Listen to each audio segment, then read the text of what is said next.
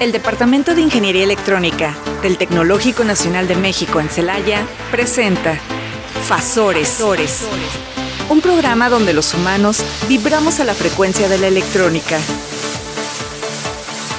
Bienvenidos.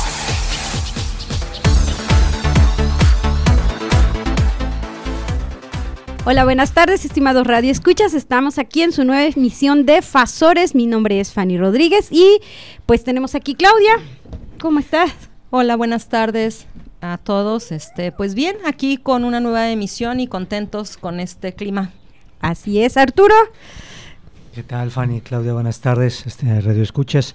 Pues aquí, mira, festejando una de las fiestas, yo creo, más tradicionales de nuestro país, donde nuestra cultura se ve reflejada a su máximo esplendor, como es la el Día de Muertos, ¿no? Así es. Y este y bueno, por ahí nada más recordarles que esta tradición data desde la época prehispánica, antes de los españoles, porque mucha gente piensa por ahí que, que esa raíz de la mezcla que se da de razas y no es así, data desde mucho antes.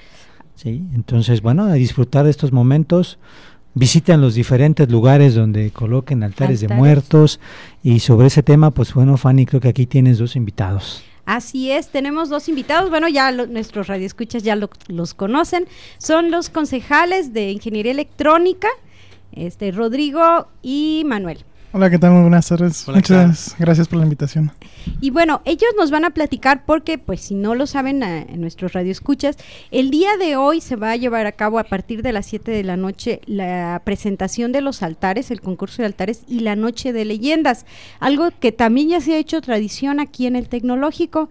Y bueno, esto es, eh, este evento es liderado precisamente por el Consejo Estudiantil, así que nos gustaría, Manuel, Rodrigo, que nos platicaran este, bueno, eh, em, ¿de qué se trata el concurso? ¿Qué va a haber? ¿Cuál es la temática de los altares? Porque también se tiene una temática para cada uno de los altares eh, según las asociaciones, asociaciones estudiantiles, ¿verdad? Sí. Y bueno, ¿quién empieza? Bueno, como lo acabas de comentar, este maestra Fanny, eh, pues ya es tradición aquí los altares de muertos, Noche de Leyendas, este, donde no solo tenemos los altares, también tenemos más eventos como concurso de canto, concurso de baile, este, tenemos un recorrido que lo organizan los chicos de este de Cultura Arte, este, en el cual pues apagan las luces del tecnológico y pues los llevan a los pues a los asistentes a un recorrido alrededor del tecnológico y pues la verdad está muy padre. Este eh, normalmente se, bueno, siempre se, se hace un altar por carrera, en este caso está coordinada por la, las asociaciones estudiantiles. Este son 10 carreras y esta es la primera vez eh, que se tiene como invitado especial a, la extensión de paseo este, para realizar un altar. Entonces esta vez en vez de ser 10 altares, estamos siendo 11. Ah, muy bien, qué, qué bueno que hayan venido los de Apaseo el Grande a pues a presentar su, su altar también, ¿verdad? Sí, de hecho cuando se les hizo la invitación, este, los vimos muy emocionados respecto a eso, porque pues quiera o no, pues es una extensión del tecnológico y pues Mm, no quiero decirlo de esta forma, pero tal vez se sienten un poco aislados allá, lejos de aquí de casi todas las actividades, y incluirlos en este tipo de actividades, eh, pues realmente los emocionó mucho. Incluso ellos este, están ahí en la Plaza Cívica ahorita mismo este, realizando su altar, pero sinceramente le está quedando muy bien ahorita por lo que he estado viendo. Y algo que mencionaba maestra Fanny era la temática. La, la temática es este, el cine mexicano. Por ejemplo, ahorita el que se me viene a la mente, que es el altar de nuestra asociación de ingeniería electrónica, es el de Manuel, digo, ¿cómo se llama? Eh, Loco Valdés. Manuel Loco, Valdés. Loco, Valdés. Entonces, ellos van a estar realizando la, el altar respecto a él. Ah, muy bien, muy, es muy importante. ¿Y recuerdan algún otro eh, personaje, alguna otra de nuestro cine? Bueno, algún actor, actriz. No, pues ¿Quiénes estarán? mucho esos. sí, es que la verdad no estuvimos tan al tanto de quiénes, este a qué actores iban a representar las asociaciones estudiantiles. Entonces, este, pues también los invitamos de una vez para que vengan al rato. pueden entrar aquí al tecnológico, es entrada libre a partir de las 7. Este, por la puerta. Por la puerta principal, que es esta en la calle García Cubas. Y pues a partir de las 7 vamos a tener aquí lo que es este, pueden dar el recorrido de por todo el tecnológico. Eh, va a haber también kermés, pueden venir a comer. Este y pues invitarlos a que vengan a visitarnos ¿no? y se den una vueltecita. Y sobre todo, eh, este recorrido que comentas tú, donde se apagan las luces, no es más que eh, el escuchar las leyendas, ¿sí? De, de Celaya, alguna que otra leyenda por aquí del tecnológico, de repente también hay aparecidos Aparecidos aquí en el TEC, y no me refiero a los que se presentan a clases en la última semana del semestre, sí, que ya es. estamos por, por recibir a esas ánimas, ¿verdad? Este, eh, y de hecho en electrónica hay una tradición, ¿verdad, Fanny, con respecto a estos muchachos? Sí, de hecho, este, lo comentaba yo con uno de mis grupos, que cuando organizaba la Asociación de Electrónica, lo que es el féretro del INSE, allí algunos de nuestros egresados de hace mucho tiempo se pueden recordar, era precisamente una de las categorías, el fantasma, porque era precisamente el alumno que se aparecía de vez en cuando a clases. Entonces, pues allí algunos se llevaron este la mención más que honorífica de- del fantasma de la carrera de ingeniería electrónica. Y también por ahí comentaban fuera del aire, eh, para la gente que guste eh, compartir con nosotros, convivir con nosotros, estos 11 altares y un tapete que está en el centro de la explanada que hicieron los muchachos del consejo, ¿sí?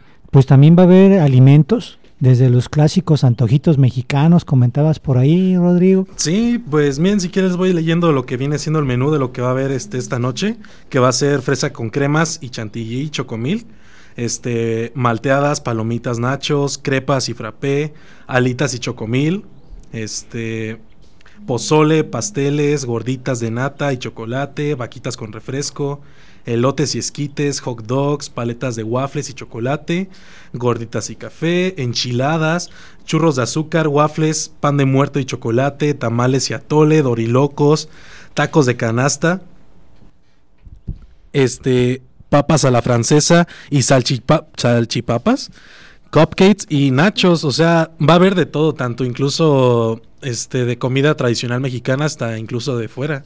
O sea que para los niños va a estar apenas perfecto Para también. todos los gustos, Fanny, ¿no? O sea, No, pero es que normalmente en las kermeses pues son eh, cosas un poco con picante, ¿no? Pero Ah, pues claro. ahora va a haber por ahí salchipulpos y otras cosas también que los niños... por ahí como que me van apartando un pozole y unas enchiladas. ¿Verdad? Sí, Sí, claro que sí. es. Aquí los vamos a esperar a todos. Bueno, yo tenía una pregunta respecto a esto del recorrido que se hace. ¿Se requiere o no, porque hay una duda, algún boleto? O sea, es gratuito, pero se requiere como algún eh, pase de entrada. El recorrido de noche de leyendas Ajá. del Culturarte que Sí. mencionamos, este por lo que tengo entendido, no. No, este sí va a tener un precio y aquí mismo va a haber taquilla. Este, el precio por persona tiene un costo de 25 pesos, este, los cuales mismos sirven para el grupo de Culturarte para, pues, para su, para más a futuro, tal vez para viajes, este, para equipo que ocupen en algún momento. Entonces, a final de cuentas, estos ingresos, pues, son para el- la- el- este grupo Este estudiantil. Este, y pues en sí, la entrada es gratis al tecnológico. Pueden entrar y hacer su recorrido alrededor de los altares, ir a la kermés y todo esto no tiene ningún coste. Bueno, a excepción de la comida, ¿verdad? Claro. La- los, cons- los lo que vayan a consumir. Pero el recorrido que están preparando estos chicos, este sí va a tener un coste de 25 pesos. Y pues va a empezar a las 7, desde las 7 igual, y va a terminar hasta las 9.45.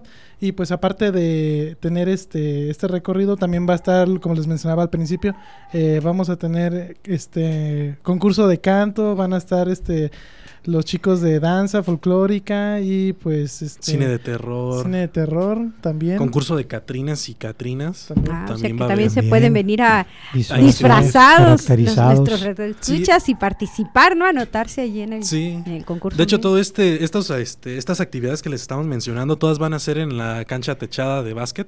Ah, ok, al- muy bien. Ahí por las gradas de En básquet. las gradas para que vayan lado de la apartando alberca lugar. para la gente que nos escucha, sí, y sobre todo hay que resaltar que todas estas actividades son hechas por los estudiantes, Así sí, es, las diferentes este, representaciones estudiantiles encabezadas por el consejo, las asociaciones y todos los estudiantes que se unen para que esta es. festividad sobresalga y tenga el realce que debe tener. Sí, y otra cosa también muy importante, este costo que mencionan de los recorridos, hay algo muy interesante. Quienes vengan a los recorridos y vean las leyendas, se darán cuenta que los estudiantes invierten en su caracterización. Entonces sí es muy importante, pues todos los estudiantes saben que el dinero no abunda cuando uno está en esa, en esa situación. Entonces sí es muy importante que apoyemos a estos grupos artísticos y culturales para que ellos puedan de alguna manera... Eh, obtener, eh, remunerar, eh, perdón, no remunerar, tener la retribución de lo que ellos ya gastaron en, su caracterización y como bien dijo Manuel, el remanente que les queda realmente es mínimo para siguientes eventos, ¿no? Entonces, este, también es importante que en los, en los recorridos se reúnen cierto número de personas. Entonces hay que estar muy al pendiente porque no pueden llegar y hacer un recorrido 100 personas. Ojalá tuvieran una fila de 100 personas. ¿no? Entonces se reúnen pequeños grupos y se van con los guías por el recorrido, por el tecnológico. No llegan a un lugar y es la leyenda, sino les hacen un recorrido y entonces, pues está, está bien interesante, por eso ese rango de horario, ¿no? Y además está bien ambientado porque, así como dice la maestra Claudia, los recorridos a oscuras en el tecnológico, capaz que se nos pierde alguien y a ver en dónde lo encontramos. Sí, sí, esto es bien importante lo que dices, Fanny, porque nosotros podríamos decir los que normalmente andamos aquí, ay, ¿cómo se van a perder? Créanme, conozco más de un caso de gente que se pierde y ya no sabe ni siquiera para dónde está la salida, ¿no? Así es, efectivamente. Sí, pues la primera vez que entras aquí al tecnológico te pierdes de las primeras veces cuando eres nuevo. Y eso que está a luz, a plena luz del día, ¿verdad? Y con tanta gente para preguntar. También algo que olvidé mencionar es que el propósito también de los altares es que a final de cuentas es un concurso, entonces este, pues se tiene premios para los primeros tres lugares y entonces este también este tenemos un jurado que son este lo algún tenemos algunos directivos y algunos de secretaría de aquí del estado de Guanajuato de del Museo de Celaya, por ejemplo, tenemos al coordinador y al presidente del Museo de Celaya, entre algunos otros. Este, entonces va a haber un jurado externo y les menciono algunos este, subdirectores de aquí del tecnológico y pues tres premios para el primero, segundo y tercer lugar y pues ya esperemos ver a ver al rato quién quién es el ganador. que los de Apaso se ve que vienen muy fuertes. Pues Entonces, ojalá. Qué bueno, ¿no? Que existe esa competencia. Y despierte su creatividad. Exactamente. y el trabajo, porque se juntan todos los alumnos de las carreras y a estar, aunque sea llevando agua o colocando una flor o lo que sea, pero sí están apoyando. Sí, fíjate, yo llegué seis y media de la mañana se me adelantó el gallo. Todavía no me acostumbré a este cambio de horario.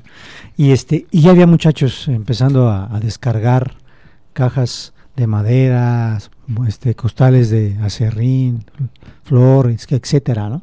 Entonces todo el día están trabajando para que ustedes puedan disfrutar o para que podamos disfrutar de este evento. Efectivamente. Y algo bien importante, eh, a mí me da mucho gusto que en este tipo de eventos se nota la unión de la carrera, se nota que sí saben trabajar en equipo, se nota que sí saben organizarse y lo más importante, que lo hacen todo para preservar una tradición muy mexicana. Sí, el, el, interés del premio podría ser, pero pues la mayoría de las veces lo hacen con el gusto de trabajarlo, no nada más por ver si me saco el premio, ¿no? Y entonces eso a mí la verdad me da mucho gusto, esta, esta tradición, de verdad que es algo de lo que yo extrañaba muchísimo en el tecnológico, yo disfruto verlos haciéndolo, yo disfruto ver todos los preparativos y pues sobre todo disfruto mucho ver cómo defienden su, su altar en la noche frente al jurado, ¿no? Sí. Sí, porque además este, tienen que detallar, ¿no? Eh, platicar a, eh, de quién es, a quién está dedicado el altar, cuál es la obra de esta persona, etcétera, etcétera. Sí, pues a grandes rasgos, este, cuando ya se hace lo del recorrido de, de los altares, ya cuando empieza con lo del jurado, incluso las personas que asisten a nada más a ver, este, se les tiene que platicar un poco de qué significa cada escalón del altar, por qué se hizo el altar, qué representan las ofrendas, todo ese tipo de cosas se va a explicar este, en el momento que se le acerque a alguien. Y también narrar la biografía de, en este caso, la persona que están representando, que bueno, alguien de, de cada altar va a estar eh, caracterizado de esta persona que están representando. Y pues la explicación tiene un mínimo de 5 minutos a máximo 8. Ah, bueno, pues esperemos que se caracterice como el médico brujo de la película de la Nahuala, ¿no? Bueno, porque si les digo cuál es la película original, me van a decir, ¡uh!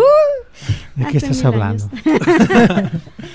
pero allí de la película de caricatura ah, la, leyenda de la Nahuala. La leyenda de la Nahuala, allí sale el, O bueno, ya- la voz de Loco Valdés. O ya de perdida como mamá Coco, digo. ¿Verdad? Digo, en paz descanse la, La señora, señora con la cual se basó la Sí. historia. ¿sí? Y pues, ¿alguna otra cosa, Rodrigo, Manuel, que nos puedan platicar de este evento? Pues ¿O a, nosotros como concejales ahorita en su momento como asociación estuvimos haciéndolo también en pandemia, vinimos a hacerlo, realmente nos da mucho gusto ver cómo se está conviviendo, porque les repito, lo hicimos en pandemia, fue algo que pues si bien no muchos se dieron cuenta, no muchos pudieron asistirlo, asistir a pues realmente verlos, nuestro trabajo, este para mí sí se es mucho, me da mucho gusto realmente ver cómo están trabajando todos y realmente les, les envidio porque ellos tuvieron la fortuna de hacerlo así.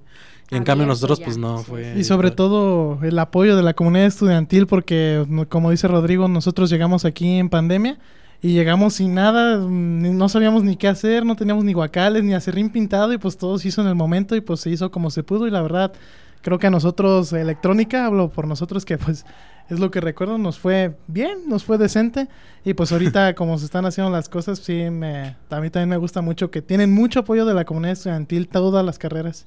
Entonces, Sí, si los vieran ahorita que dijeron que, que no había nada pintado y eso, ahorita me saltó la duda de que no sé si pintaron el, el, ace- el acerrín o se pintaron ellos. Sí, es lo que estoy viendo las manos de aquí de nuestros concejales. Y de, de hecho, por allí alguien comentó, si así pusieras empeño en las prácticas, Yo no fui, no me volteé a ver a mí. Yo tampoco. Yo creo que también podrían tener ahora este un nuevo una nueva forma de obtener dinero, Rodrigo, y sería decorar la playera como la traes la tuya, mira, qué Llamativa, ¿no? interesante. muy interesante. Sí. Precisamente por hacer eso que acabas de hacer sí, ahorita. No, no- lo vieron mano. obviamente los radioescuchas, pero tanto Manuel como Rodrigo tienen sus manos pintadas por completo por el acerrín que han estado pintando. Y Rodrigo se toca el pecho con las manos y trae una playera blanca. Ya podrán imaginarse cómo está su playera, ¿no? Así es, efectivamente. Pues les agradecemos, Manuel, Rodrigo. También teníamos una visita por aquí pequeñita, pero pues por motivos de, de sus travesuras la tuvimos que retirar de, la- de los micrófonos. Y bueno, este, pues les agradecemos mucho la visita y sabemos que andan muy ocupados allá, ustedes. No, muchas gracias No, por pues de verdad, muchas gracias. Arturo. No, pues ahora sí que adelante. Es, la verdad es mucho gusto verlos trabajar de esta manera. Gracias. ver que esto vuelve a tener el- la fuerza que tuvo antes de pandemia. Sí, y la verdad va a ser una cosa muy bonita. Los invito a que acudan aquí a nuestras instalaciones a disfrutar del trabajo de estos muchachos y lógicamente de todo el alimento que van a, a ofrecerse, por favor. Sí, hay que apoyarlos en la compra de, de todo lo que ellos están ofreciendo. Recuerden que quien ofrece toda esta vendimia son los alumnos de las asociaciones y consumiéndoles les apoyamos también para todas las actividades que ellos puedan ofrecer después aquí dentro de la institución. Y ven aquí entre nos, las alitas están buenas, ¿eh? Ya Eso me han dicho, ¿eh? probarlas la vez pasada y sí, sí están buenas. Sí, Entonces, ya por pues, allí, si no se dedican a la electrónica, se pueden dedicar a vender alitas. Pero sí, sí están buenas, están sabrosas. Y bueno, pues este, muchas gracias. Y pues. Gracias este, a ustedes. Gracias, gracias. Igual invitarnos a que vengan, igual como nos ya nos han estado todo el programa avisando, pues vengan por favor, asistan y compren, por favor. Consuman, Consuman, por favor. consuman México, ¿no? yo, yo no sé hasta dónde alcance mi estómago, pero pues por lo menos en los dos primeros puestos sí me quedo. No, yo, ya, yo ya enfoqué. Pozole y enchiladas, directo. Ok. Así es, muy bien. Pues muchas gracias y como nuestros este, radioescuchas se estarán dando cuenta, aquí un poquito vamos a platicar más acerca de los altares en ciencia para peques. Claro que sí. ¿sí? Y Arturo, Claro que sí, Fanny. Vamos a hablar un poquito de lo que es esta gran tradición mexicana, sí, y mucha gente, sobre todo la gente extranjera, eh, para ellos es 1 y 2 de noviembre, donde México lo celebra. Y en realidad no, esto viene desde el día 28 de, de octubre, comenzamos con estas festividades. Y lógicamente se terminan con el día primero de noviembre, el día 2 de noviembre, perdón, ya me estaba equivocando. El 28 de noviembre, de octubre, Reyes. Exactamente, ya, ya huele a posada. El 28 de octubre se dedica a, los, a todos los fallecidos de manera trágica, ya sea por algún accidente o de manera violenta. El día 30 y 31 son días dedicados a los niños, aquellos que fallecieron a una edad muy temprana. Eh, sin haber sido bautizados, se les conoce como limbitos a estos niños y estos dos días se dedican para ellos. El primero de noviembre, que es el día de todos los santos, ¿sí? es cuando estamos celebrando a todos aquellos que llevaron una vida ejemplar. Y lógicamente también van incluidos los niños porque pues de acuerdo a nuestra fe se dice que un niño pues prácticamente que puede pecar, ¿sí? es un santo. Y el día 2, que es el día máximo de la festividad, pues es el Día de Muertos. ¿sí? En nuestro país es una celebración que comienza desde la madrugada con el tañido de las campanas en las iglesias y bueno, algunas de las prácticas que, que nosotros eh, tenemos por costumbre, aquí los muchachos comenzaban a platicarnos un poquito de ellas, es la elaboración del altar de muertos. ¿sí? Esta festividad representativa de la cultura aquí en nuestro país, hay que también mencionar que ha sido declarada Patrimonio Cultural Inmaterial por la UNESCO. ¿Sí? Esto habla de, del impacto que tiene ya, no solamente en nuestro país, sino en, en el mundo, ¿no? De hecho, el fin de semana tuve la oportunidad de estar en Páscuaro y ya está todo listo. Sí, todo muy bien adornado, muy bonito, mucha fiesta por todos lados. O sea, la verdad, quien tenga la oportunidad de ir estos días a estos lugares, se la va a pasar maravilloso. Bueno, ¿y cuál es la costumbre que, que tenemos aquí en nuestro país para festejar estos días? Hablábamos ya de lo que es el altar de muertos, ¿sí? Y bueno, para ahí hay que ver qué significa este altar. En muchas casas tenemos la costumbre de colocar un pequeño altar. ¿sí? Normalmente en los altares que van a ver esta noche, ¿cuántos niveles tienen, Rodrigo, estos altares? ¿Siete? Siete. Siete niveles. Ya la jefa Rox me está diciendo amor y paz. Ahí vamos ya, Rox.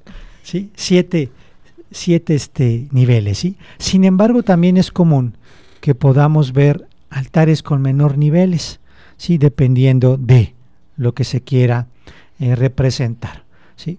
Entonces, cuando existen dos niveles, lo que se está representando es el cielo y la tierra, ¿sí? para esos pequeños altarcitos.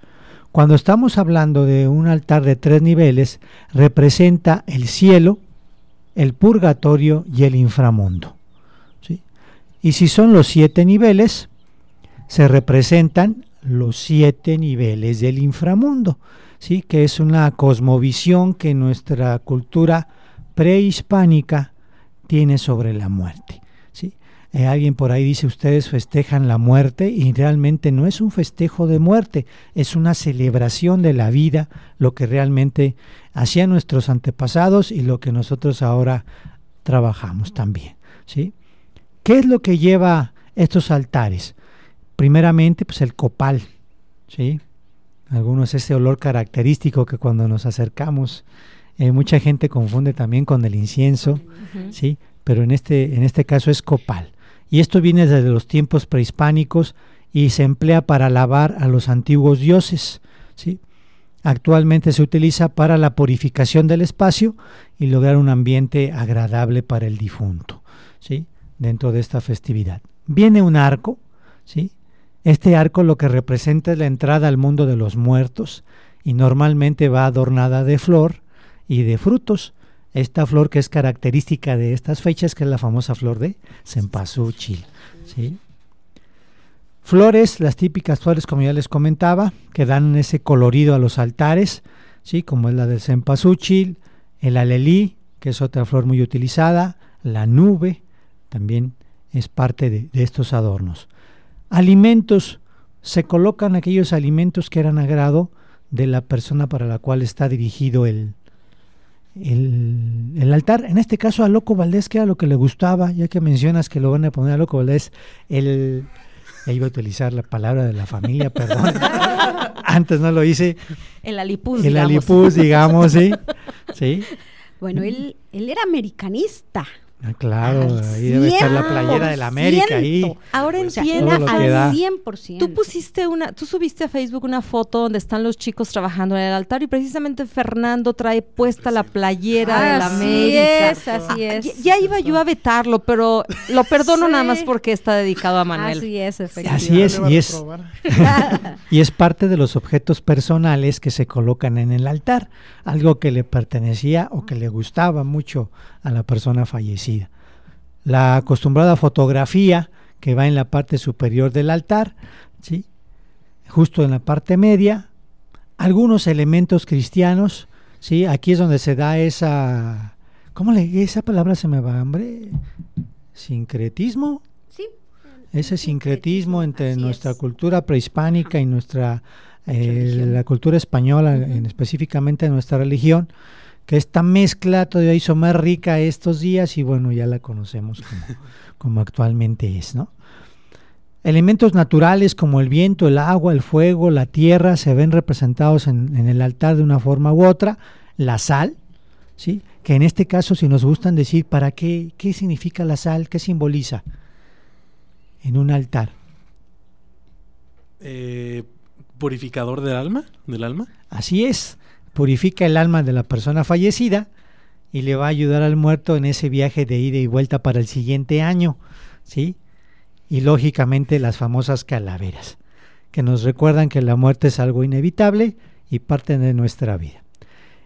Y fíjense bien, hay una condición. Si por alguna situación dentro de esta fe, estas creencias, alguien muere durante un mes antes de la celebración, no puede ser puesto en un altar. ¿Sí? ¿Alguien sabe por qué no puede ser puesto en un altar? Adelante, Claudia. Se supone que eh, la creencia popular es que las- los espíritus de los difuntos vienen a visitar a las personas que estamos en tierra, pero en un mes no les da tiempo de pedir permiso, entonces también ahí existe la burocracia, ¿no? Están recién fallecidos y todavía no tienen el permiso de regresar a visitar a sus que- seres queridos. Ahí está la película de Coco que nos dice cómo está la burocracia en esos Así es, ahí arriba, ¿no? Así es. Este, eh, Síguele, síguele. Sí, le sigo, le sigo, perfecto. Bueno, ya, ya para cerrar, eh, me- sí me gustaría, sobre todo, traigan a sus peques para que conozcan estas tradiciones tan bonitas que tenemos y, y aclararles que no estamos celebrando un concepto de muerte, ¿sí?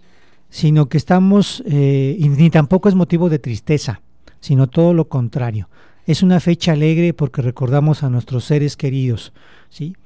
Eh, son días que son de color, de fiesta, de tradición, para compartir en familia y, ¿por qué no?, para compartir esa deliciosa comida que, que, que ofrecen los diferentes lugares, ¿no?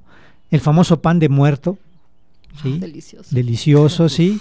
Los juguetes en formas de calaveras, el mazapán, sí. En fin, toda esa fiesta popular que, que trasciende, ¿no? Y que no debemos olvidar. Yo creo que es parte de, de esa educación que nuestros pequeños deben tener y que debemos fomentar en ellos. Conocer nuestras culturas, nuestras tradiciones y no olvidarlas. Así es. Y bueno, está muy interesante el tema, pero vamos a un corte y regresamos. No te desfases. Vibra a nuestra frecuencia.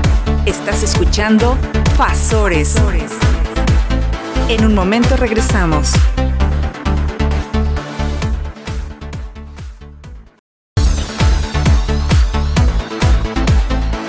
Sincronízate y vibra a nuestra frecuencia. Estás escuchando Fasores. Regresamos con más energía.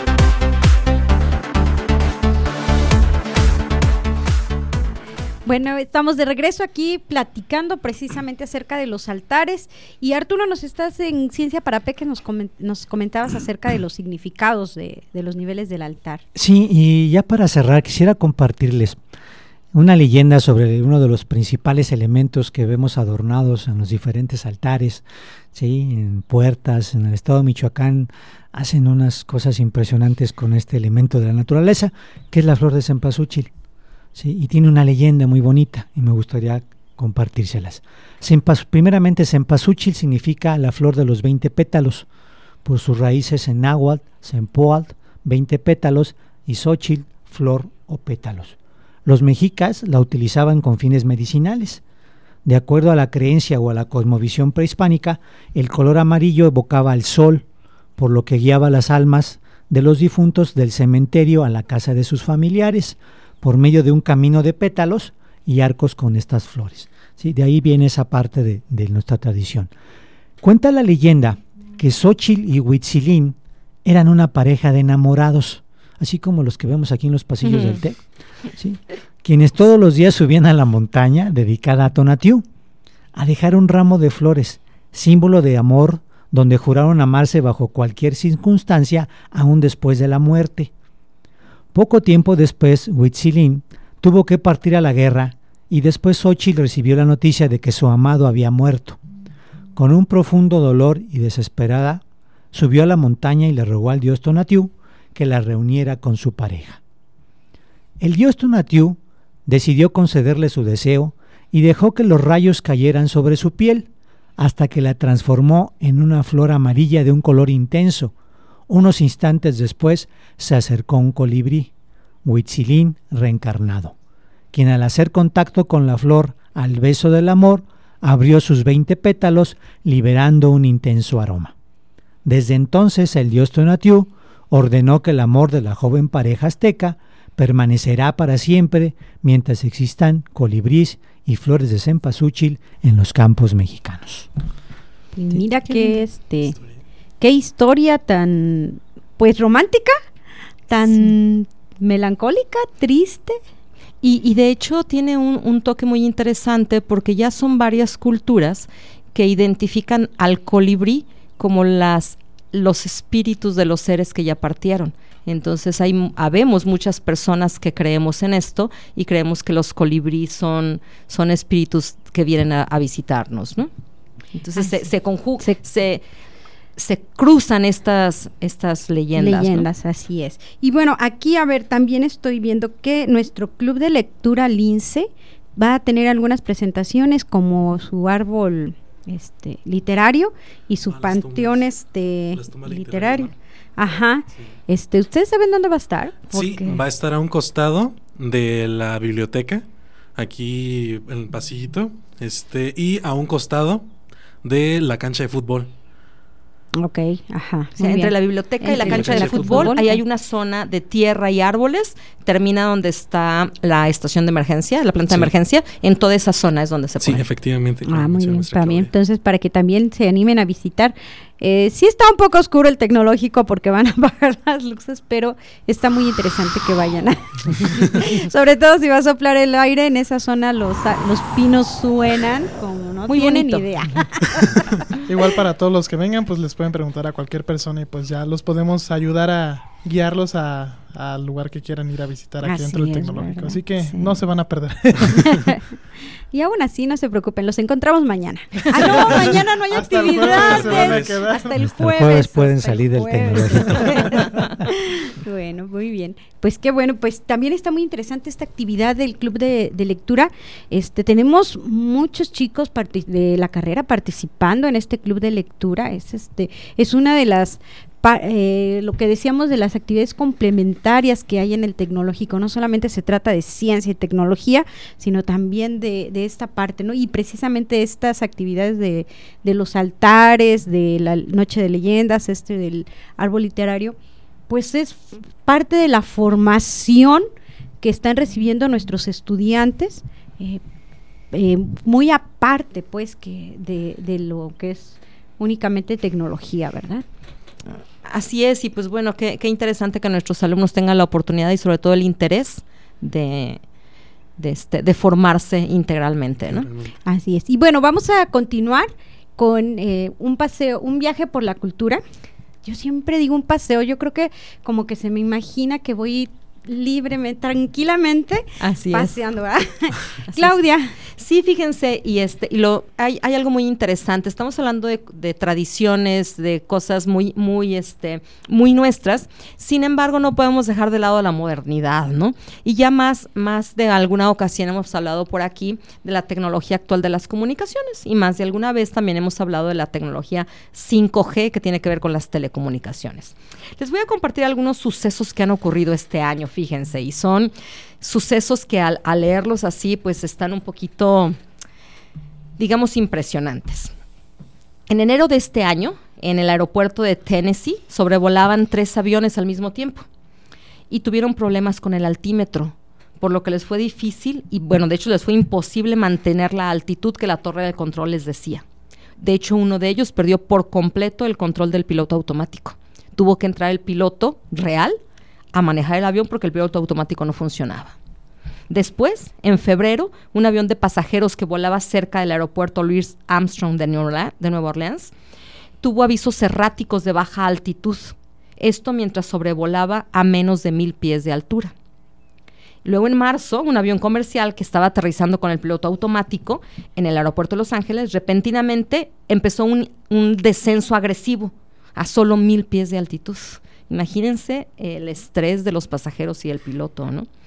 Estos tres incidentes los pone el Spectrum de la IEEE solo como una muestra de muchos más incidentes ocurridos solo este año donde están involucrados los altímetros cómo tiene el Spectrum o, la IEEE esta información. Pues bien, la NASA tiene una base de datos pública, se llama Sistema de Reportes de Seguridad, ASRS por sus siglas en inglés, y es una base de datos pública donde precisamente la NASA alienta a todas las tripulaciones, tanto aéreas como terrestres, y a los controladores de tráfico, de tráfico aéreo obviamente, que tengan su base en los Estados Unidos, a compartir de forma anónima todos aquellos incidentes o inquietudes que tengan con la seguridad de los vuelos. Precisamente en esta base de datos, eh, gente de, editores de esta revista Spectrum recopilaron información que muestra que las quejas respecto al mal funcionamiento y a la falla de los altímetros en los aviones se dispararon a principios de este año, después del lanzamiento de las redes 5G. Casualmente las redes 5G utilizan frecuencias muy similares a las que utilizan los altímetros. De acuerdo a, Spectrum, normalmente en un año no se reportaban más de una docena, 10 o 12 incidentes relacionados con los altímetros.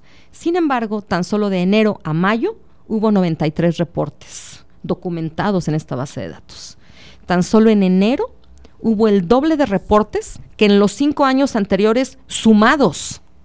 Y todos esos mm. reportes están relacionados con interferencias de la red 5G. Antes de que este lanzamiento de esta red fuera, fuera un hecho, la Comisión Federal de Comunicaciones de Estados Unidos descartó que las torres de telefonía interfirieran con los altímetros de los aviones comerciales. Pero pues obviamente era la Comisión Federal que de Telecomunicaciones a la que le interesaba que se lanzara la 5G. ¿no? Eh, ellos decían que la red 5G operaba a varios cientos de megahertz arriba de la frecuencia de los altímetros, o sea, 3.7 gigahertz de los altímetros contra 4.2 o 4.4 gigahertz de, la telefonía 5G. Dicen, bueno, hay, hay un rango bastante decente. Sin embargo, la Administración Federal de Aviación de Estados Unidos le encargó a una empresa privada, la RTCA, un estudio esta organización es sin fines de lucro y le encargó este estudio para evaluar los riesgos de la operación 5G. Los resultados fueron súper críticos porque el reporte concluyó que la banda sí puede causar interferencia en los altímetros comerciales. Ellos dijeron que el riesgo se originaba a partir de señales tanto intencionales como espurias de las torres de telefonía celular terrestre. También fíjense, y esto es bien, bien relevante para todas esas personas que no siguen las indicaciones cuando vuelan, ah. a teléfonos celulares 5G operados inadvertidamente a bordo de las aeronaves. Porque si se opera el teléfono, pues va a haber señales que, que pueden interferir, ¿no? Además, también eh, pusieron el dedo en la llaga porque los altímetros tienen poca selectividad espectral, o sea, por ahí les andan fallando los filtritos y todo lo demás, ¿no? Entonces, este reporte ocasionó que, bueno, más bien, a pesar de esto, la red 5G siguió. Más de 80 mil millones de dólares estaban involucrados en este lanzamiento, ¿no? Era evidente que iba a seguir el negocio.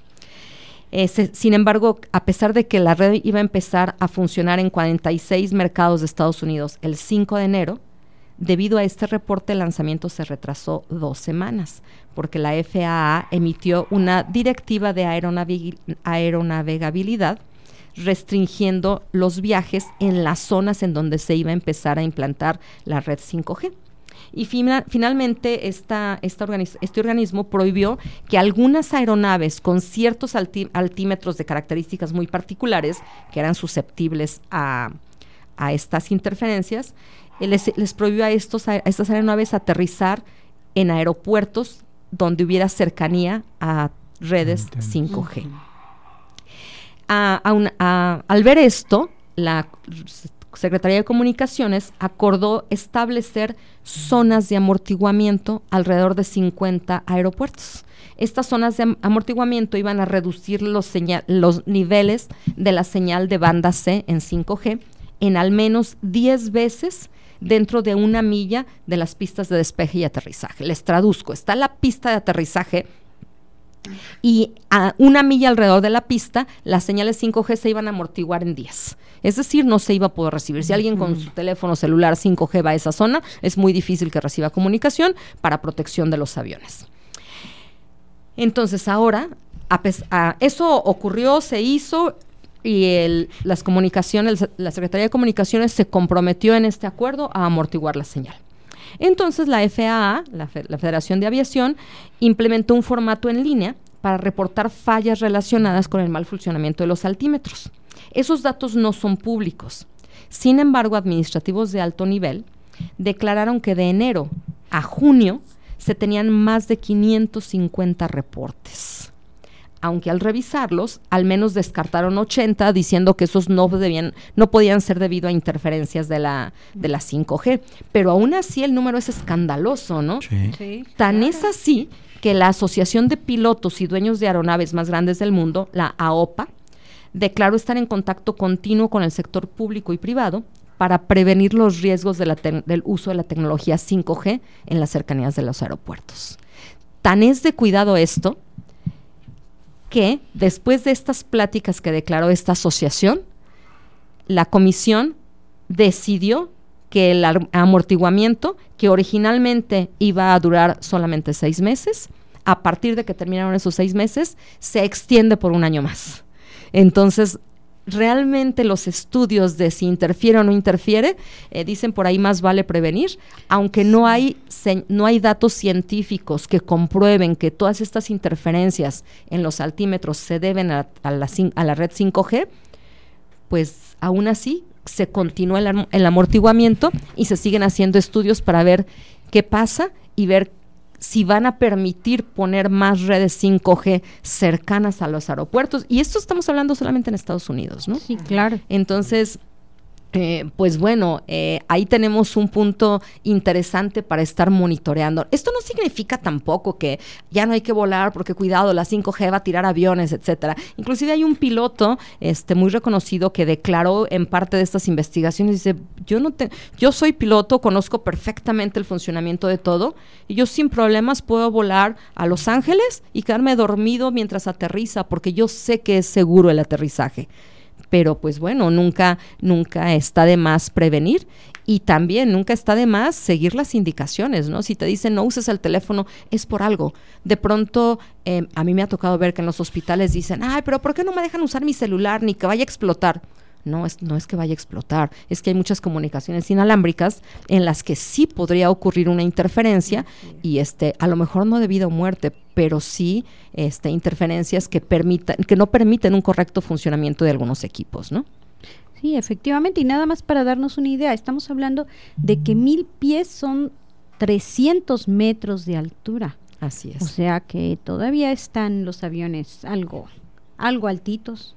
Sí, pero imagínate, imagínate un piloto que vaya, que venga con el piloto automático y de pronto vea que su avión cae en picada. Así es, efectivamente. no, no, quiero imaginarme lo que pasa por la cabeza del piloto. imagínate que tú vas plácidamente sentado, tomándote una coquita y de repente bajas. No, y lo peor del caso que luego le dices a, tu vecino, oiga, dieron la orden de, de mantener los, los celulares en modo avión y les vale así civilmente. no, no, te ni caso, ¿verdad? ¿Qué, hacen? Pues muy interesante esto. Finalmente, creo que no necesitábamos hacer un estudio como para, bueno, los electrónicos, como para saber que sí podía haber interferencia.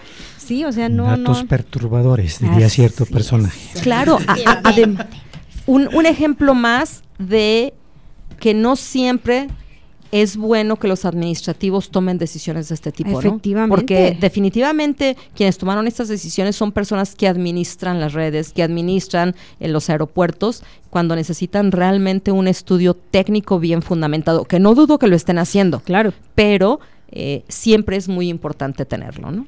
Así, Así es. es, efectivamente.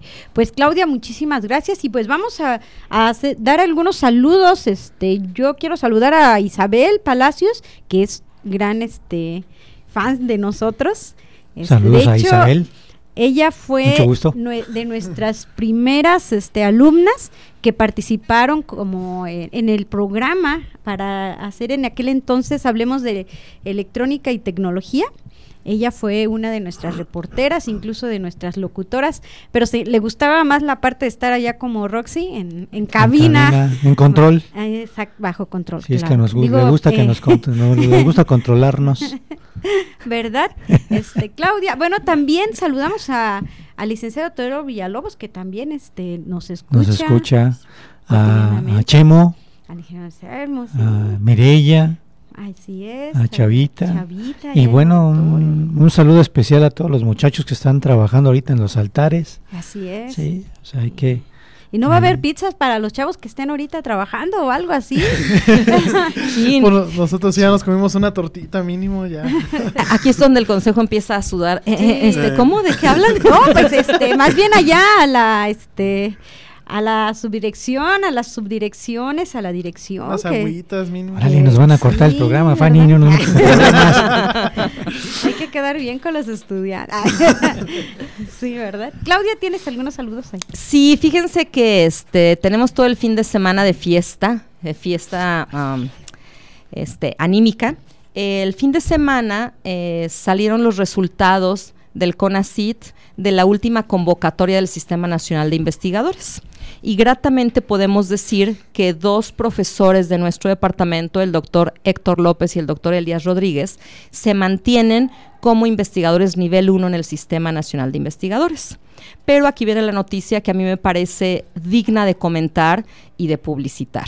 El doctor Nimrod Vázquez pasa de ser investigador nivel 1 a ser investigador nivel 3. Ah, dio el salto. Dio el salto. Se saltó al 2. Así es, es el máximo nivel que otorga el Sistema Nacional de Investigadores. De hecho, ¿cómo, cómo supo él la noticia?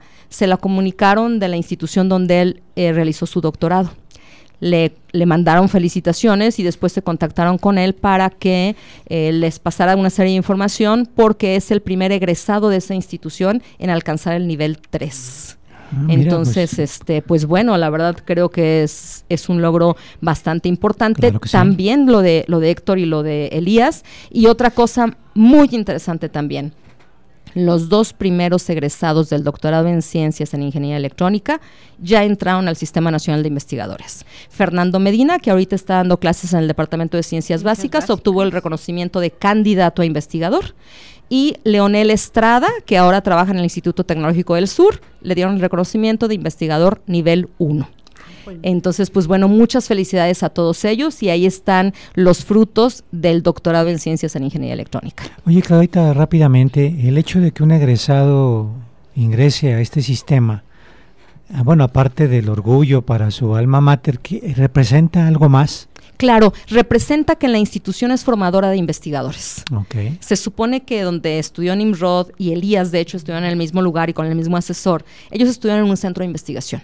Y el hecho de que ellos salgan de un centro de investigación y brillen como investigadores significa que el centro está haciendo un buen trabajo porque Bien. está formando investigadores. Y bueno, que los dos primeros egresados del doctorado en ingeniería electrónica entren en la primera vez que aplican al Sistema Al Nacional de Investigadores, sí. pues habla muy bien de nuestro programa, ¿no? Ah, pues qué bueno, mucha felicitación a todos ellos. Este, bueno, al doctor Ninrop, nivel 3, pues ya estamos hablando de, de palabras mayores. Espero y nos saludas ahora que nos veas. Este, y bueno, a Elías, al doctor Elías, al doctor Héctor y a, y a los dos doctores egresados de nuestro posgrado, pues igualmente una gran felicitación y un fuerte abrazo. ¿no? Así No- es, efectivamente. No cualquiera. Son de esas pocas personas que llegan a estar a estos niveles. Así es, y pues como dices Claudia, pues eso habla mucho de nuestro, del trabajo que están haciendo todos nuestros doctores en este, en, en esta Es que no quiere decir doctores en el doctorado porque suena medio Posgrado. En este programa. En este programa, así es. Y pues eso también para invitar a nuestros estudiantes egresados de la licenciatura, si alguno está interesado precisamente en la investigación, pues tenemos nuestro posgrado, la maestría en, ciencias de la ingeniería y nuestro programa de doctorado también en ciencias Así es. de la De, hecho, ahorita estamos recibiendo solicitudes para todos aquellos estudiantes que quieran aplicar para el examen de selección de la maestría. Ahorita estamos recibiendo solicitudes. Recuerden que también tenemos el pase directo. Si eres egresado de ingeniería electrónica, tienes pase directo teniendo un promedio de 87. Acérquense, acérquense a la coordinación y con mucho gusto les damos esta información. Último que se me olvidó decir de Leonel Estrada, que es egresado de nuestro doctorado, bueno, del doctorado del departamento. Él obtuvo una mención honorífica cuando terminó su doctorado porque lo terminó en tiempo y además con más publicaciones de las que eran indispensables, con un gran nivel las publicaciones. Pues muy bien, pues muchas felicidades. Y bueno, pues este creo que ya nos este retiramos del aire. Ya Roxana nos está diciendo, córtenle, mi no, chavos. creo que al revés, creo que no se acuerda Se de quedó dormida. No, mira cómo no, ya nos Ah, echó ojos sí, así de sí. pistola. Y bueno, agradecemos a, a Rodrigo y a Manuel por visitarnos, platicarnos acerca de los altares y a todos nuestros radioescuchas sigue la invitación en pie para que vengan esta noche a partir de las Siete. de las 7 de la noche y participen en todas las actividades que, que se van a realizar, ¿verdad? Claudia, Pues nada más espero alcanzar esquites porque normalmente es la fila más larga y de verdad que ese no me lo quiero perder hoy. Vengan a degustar la deliciosa comida. También ya tengo por allí advertencia que debo ir con las salitas, ya me lo habían dicho, Ajá. que son riquísimas. Aunque hoy es día de comer cosas mexicanas, créanme que voy a pasar ahí por las salitas. Y cuando dicen chocomil, yo me recuerdo cuando era peque y vivía en Salamanca. En el mercado municipal de Salamanca vendían unos En el. Tomás Esteves. En el Tomás Esteves, que ahorita hablo de ellos y se me hace agua la boca. Ojalá que estén así de buenos. Ahí nos vemos, no dejen de visitarnos y los esperamos eh, en la noche y nos escuchamos la próxima semana. Arturo. Y claro, no, se, no olviden escucharnos por el 89.9 de FM y a quien no pueda escucharnos a estas horas en vivo, pues tienen por ahí en Spotify, en el podcast de Tecno- Radio Tecnológico de Celaya. Y nada más darle un agradecimiento a quienes nos ayudan siempre y hacen posible esto, a Fer allá en cabina, en coordinación, a Mane, a la jefa Rox que todo el tiempo nos está carrereando y nos está regañando. Y pues bueno, que tengan un excelente día, pásenla muy bien y festejen una de nuestras mejores tradiciones. Así es, muchísimas gracias y nos escuchamos la próxima semana. Se amortigua la señal.